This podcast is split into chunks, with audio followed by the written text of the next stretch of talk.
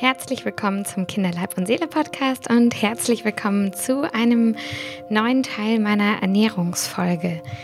Ich nehme heute mal wieder nicht von zu Hause aus auf, deswegen hoffe ich, dass die Tonqualität trotzdem ausreichend gut für euch ist und freue mich wie immer, dass ihr wieder eingeschaltet habt ähm, zu einer neuen Folge dieser Ernährungsreihe. Ihr habt mir viel Feedback gegeben, auch über Instagram. Ihr habt viele Fragen rund um Baby- und Kleinkindernährung sodass ich ähm, vorhabe, einfach noch ein paar Folgen zu den relevantesten Fragen zu bringen, um euch da richtig fit zu machen mit den Themen. Mich freut auch, dass euch ähm, die letzte Folge so gut gefallen hat und dass es vor allem auch die ersten Erfolge bei euch zu Hause gibt, dass das Kind viel weniger mit Essen wirft, wenn ihr meine Tipps beachtet und vor allem auch den Tipp mit der Nein-Danke-Schüssel gut beachtet. Das hat bei uns auch sehr gut funktioniert. Und ähm, ich knüpfe heute gleich an mit einem neuen Thema, was, glaube ich, für euch genauso relevant ist.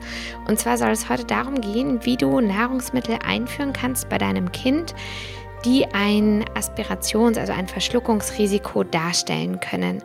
Und ich weiß, dass das eine Angst ist, die viele von euch total beschäftigt. Und irgendwie weiß man manchmal nicht so genau, wann ist denn eigentlich der Punkt, ähm, an dem ich meinem Kind das erste Mal eine ganze Traube anbieten kann. Und darum soll es in der heutigen Folge gehen. Ganz viel Spaß damit. Ja, ich fange mit diesem Thema an, weil ich einfach super viele Fragen dazu bekomme und äh, mich selber auch damit beschäftigt habe und deswegen weiß, dass ihr euch da viele Gedanken und Sorgen um dieses Thema macht. Wir Eltern haben natürlich einfach alle irre Angst um unsere Kinder und haben irre Angst davor, dass sich das Kind mal verschlucken könnte. Und manchmal wissen wir eben auch nicht, wann diese Angst vielleicht gar nicht mehr so berechtigt ist und wann das Kind schon so groß ist, dass wir eigentlich nicht ständig Angst davor haben sollten oder müssten. Ihr wisst ja sicher auch, dass es verschiedene Nahrungsmittel gibt, die vor allem im ersten Lebensjahr ein großes Verschluckungsrisiko darstellen, wie zum Beispiel kleine Nüsse, kleine Beeren oder aber auch Brot, Cracker und so weiter.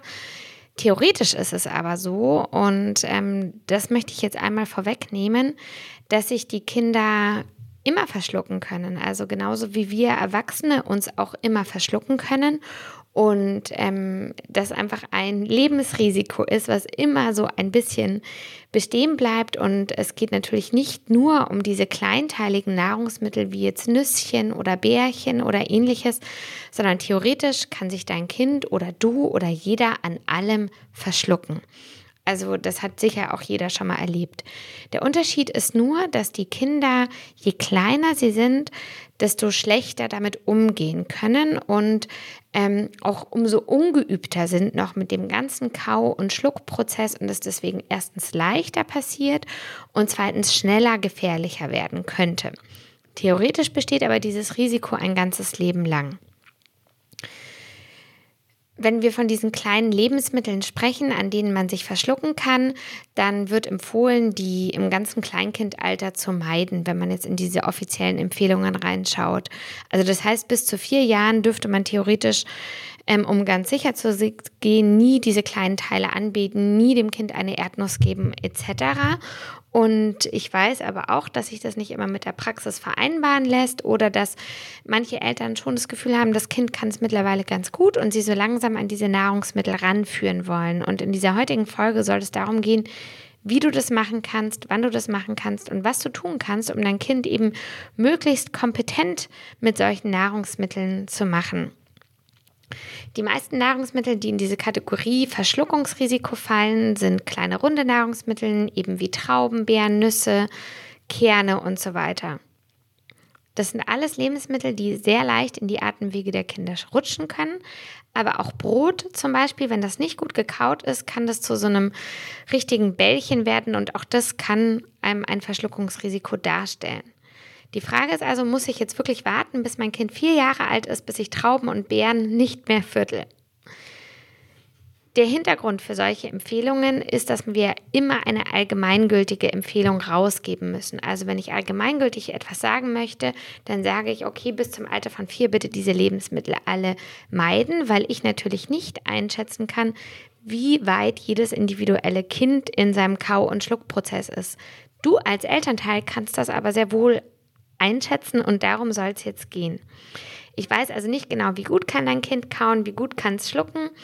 Und wenn dein Kind aber vier Jahre alt ist, dann gehe ich davon aus, dass es genug Erfahrung gesammelt hat, auch mit einer Erdnuss zum Beispiel umzugehen. Was aber nicht Sinn der Sache ist, ist, dass dein Kind mit vier Jahren das allererste Mal eine Nuss angeboten bekommt und du dann einfach davon ausgehst, dass es schon weiß, wie es mit so einer ähm, Konsistenz umgehen soll. Und das heißt, man muss die Kinder nach und nach an solche Nahrungsmittel eben ranführen. Am Anfang ist es so, Kinder im jüngeren Alter können schlechter kauen und schlechter kleinteilige Nahrungsmittel gut runterschlucken. Der Schluckmechanismus ist noch nicht perfekt entwickelt und dieses Risiko, dass das Schlucken nicht hundertprozentig klappt, ist aber natürlich nie hundertprozentig verschwunden. Auch wir Erwachsene, wie gesagt, können uns immer noch schlimm verschlucken. Theoretisch können wir uns an allem in jedem Alter verschlucken. Also dieses Risiko besteht immer. Das heißt also, unsere Verantwortung als Eltern liegt darin, unseren Kindern anständiges Kauen und anständiges Schlucken beizubringen. Völlig egal in welchem Alter. Diese Aufgabe haben wir auf jeden Fall. Wir müssen also unsere Kinder beim Essen begleiten, ihnen erklären, dass man langsam kaut, dass man anständig kaut, dass man kleine Bisse nimmt und so weiter. Und diese Aufgabe fängt auch schon im Kleinkindalter an. Wenn dein Kind auf solche Anweisungen hören kann, also wenn du deinem Kind sagst, bitte langsam und ordentlich kauen und dein Kind versteht, was du damit meinst und versucht das umzusetzen, dann kann man sich langsam an diese kleinteiligen Nahrungsmittel heranwagen. Wann das bei deinem Kind der Fall ist, kann ich nicht beurteilen, das kannst du am allerbesten beurteilen. Ich möchte in dieser Folge jetzt einmal genauer darüber sprechen, an welche Lebensmittel man sich heranwagen kann und wie ich das gemacht habe und wie ich sie nach wie vor verändert habe und dann weniger und weniger verändert habe und welche Lebensmittel man vielleicht auch nach wie vor weglassen kann. Man muss diesen ganzen Prozess aber natürlich immer abhängig vom Kind machen, wie gut es das macht, wie gut es das umsetzen kann, wie gut es kauen kann ähm, und wirklich diesen ganzen Prozess einfach von deinem Kind abhängig machen. Wie gesagt, das kann ich nicht beurteilen, das kannst du am besten beurteilen. Kann also dein Kind gut das Essen kauen? Kann dein Kind gut das Essen im Mund hin und her bewegen? Schluckt dein Kind gut?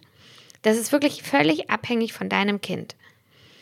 Das ist genauso abhängig wie, wann kann das Kind das erste Mal eine Rutsche runterrutschen. Da muss man einfach gucken, wie fit ist mein Kind motorisch, hört es gut, wartet es oben in der Rutsche, bis ich auf der anderen Seite stehe, nimmt es meine Hilfe an, kann es meine Hilfe umsetzen. Auch das muss jedes Elternteil für sich selber entscheiden, ab wann ich mein Kind zum Beispiel auf eine Rutsche im Spielplatz setze. Und genauso geht es hier auch um die Nahrung. Es ist abhängig vom Kind und es ist natürlich auch abhängig davon, wie wohl die Eltern sich damit fühlen. Es ist eine individuelle Elternentscheidung. Es geht aber bei diesem ganzen Prozess immer darum, dass du versuchst, dein Kind zu be begleiten und deinem Kind richtiges Schlucken, richtiges Kauen beizubringen. Wenn du also so ein Lebensmittel mit Verschluckungsrisiko das allererste Mal anbietest, dann natürlich immer unter Beobachtung und nicht irgendwann unterwegs am Spielplatz. Und ich finde, die Sicherheitsbedingung sollte auch immer sein, einen Erste-Hilfe-Kurs gemacht zu haben fürs Kind, fürs Kleinkind und zu wissen, wie man damit umgeht, wenn das Kind sich wirklich mal verschluckt. Ihr wisst es vielleicht schon von Instagram, aber ich kann euch da die Kurse von der Juliane Cooks, Lütt und Safe super ans Herz legen. Und ich denke sowieso, alle Eltern sollten so einen Kurs gemacht haben und wissen, was zu tun ist, wenn das Kind sich einmal verschluckt. Also, aber das ist, denke ich, selbstverständlich. Wenn du sowas anbietest, solltest du auch wissen, was im Notfall zu tun ist. So, genug der Vorrede. Jetzt schauen wir uns aber die Lebensmittel mal genauer an. Was ist mit Trauben?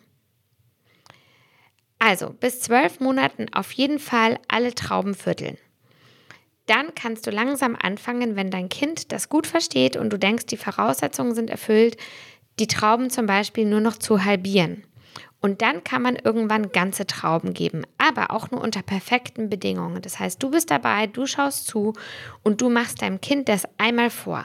Du steckst dir die Traube in den Mund und dann kaust du diese übertrieben vor, sodass dein Kind sieht, dass man von einer Traube abbeißen kann und sie nicht im Ganzen runterschlucken muss.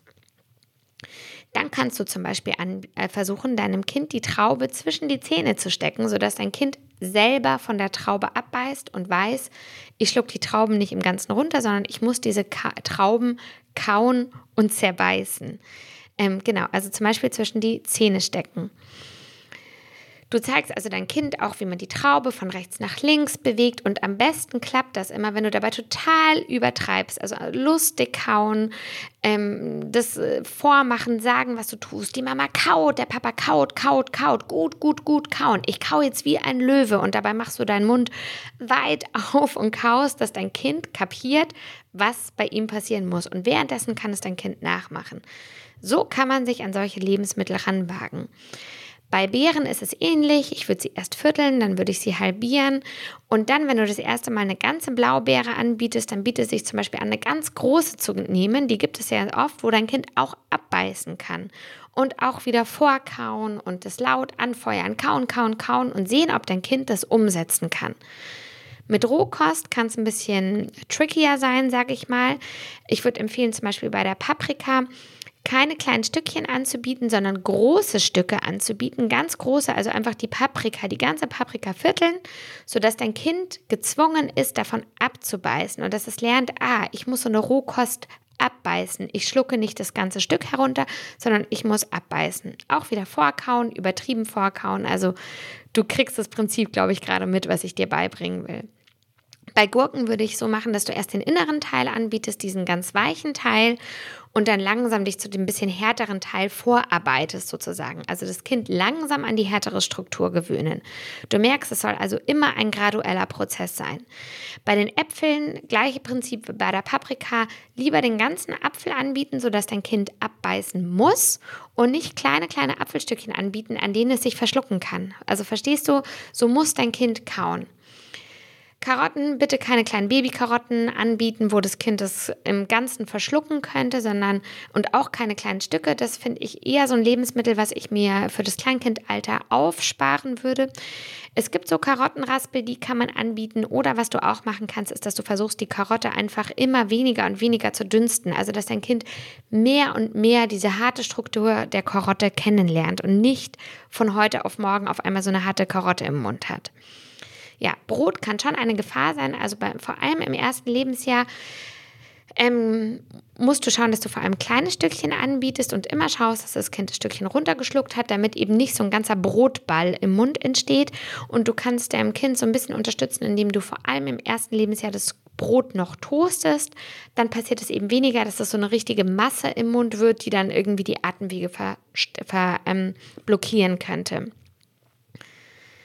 Ein großer Unterschied sollte natürlich auch sein, ob du das Essen, diese Lebensmittel, die ein Verschluckungsrisiko darstellen, zu Hause anbietest oder unterwegs. Also ich würde immer erst versuchen, die Lebensmittel zu Hause anständig anzubieten und zu sehen, ob dein Kind die wirklich kompetent ähm, behandelt sozusagen. Und dann kann man sie auch mal unterwegs ähm, anbieten, wo vielleicht andere Reize auch noch einwirken. Aber zu Hause lieber erstmal wirklich unter optimalen Bedingungen so oft anbieten, bis du das Gefühl bekommst, dein Kind ist kompetent genug und kann gut mit so einer Traube einer ganzen umgehen.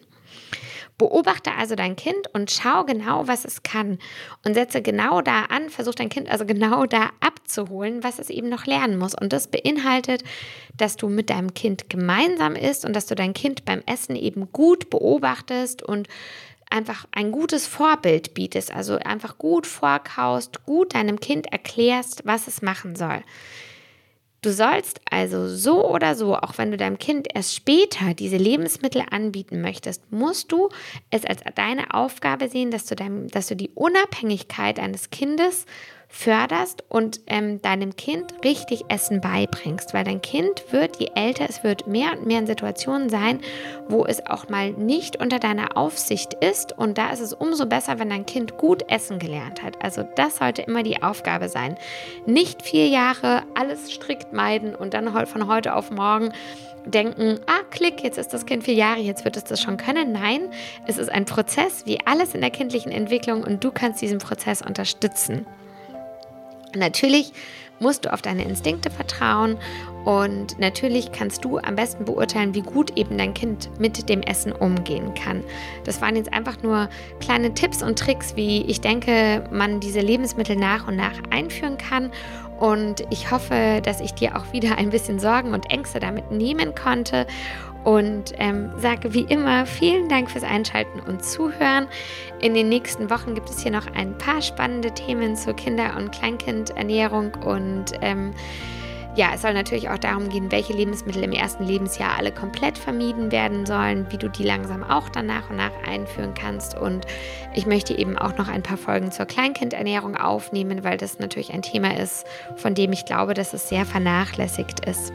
Ja, ich danke euch für euer Feedback. Der Kinderleib und Seele Podcast ist ganz oben in den Medizin-Podcast-Charts. Es ist einfach unfassbar, weil ich diesen Podcast nach wie vor einfach von zu Hause aufnehme, ohne Team, ohne ähm, eine große Professionalität dahinter, sondern einfach mein Mikrofon und ich. Und ich kann es nach wie vor nicht glauben, dass dieser Podcast mit so wenig ähm, drumherum einfach so viel Spaß macht und so ähm, erfolgreich geworden ist. Und deswegen danke, danke für eure Empfehlungen und jetzt genug der großen Rede. Bis zum nächsten Mal. Danke fürs Einschalten. Deine Nicola.